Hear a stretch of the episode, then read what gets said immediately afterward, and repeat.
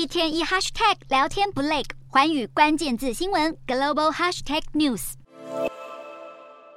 俄罗斯总统普丁十三号来到西伯利亚参访直升机工厂，这家工厂生产的是军事等级的直升机，他还亲自坐进直升机模拟舱模拟驾驶。普丁又把乌俄战争形容为国家生存之战，企图挑起人民的危机感。但俄军此时正面临弹药短缺的问题。俄罗斯防长肖伊古在同一天也前往飞弹工厂视察，喊出要让产量倍增。而谈到经济，普丁依旧称俄国的经济没被西方制裁打倒。至于先前有说法指出北溪爆炸是亲乌克兰团体所做的，普丁则说美国对破坏北溪有兴趣，想要阻止俄国能源供应至欧洲能源市场。前进乌东战场，外媒指出，俄军部队在巴赫姆特以西，目前仍由乌克兰掌控的查西弗雅尔镇使用白磷弹，在查西弗雅尔镇通往巴赫姆特的道路遭到两枚炮弹攻击，前后相隔五分钟，炮弹在发出呼啸声后爆炸，释出燃烧中的白磷，缓缓落地。含磷武器属于禁止对平民使用的燃烧武器。根据一九八零年在日内瓦签署的特定常规武器公约，这一类武器只可用来对付军事目标。而有一批乌军则是正在德国接受使用豹式坦克的训练。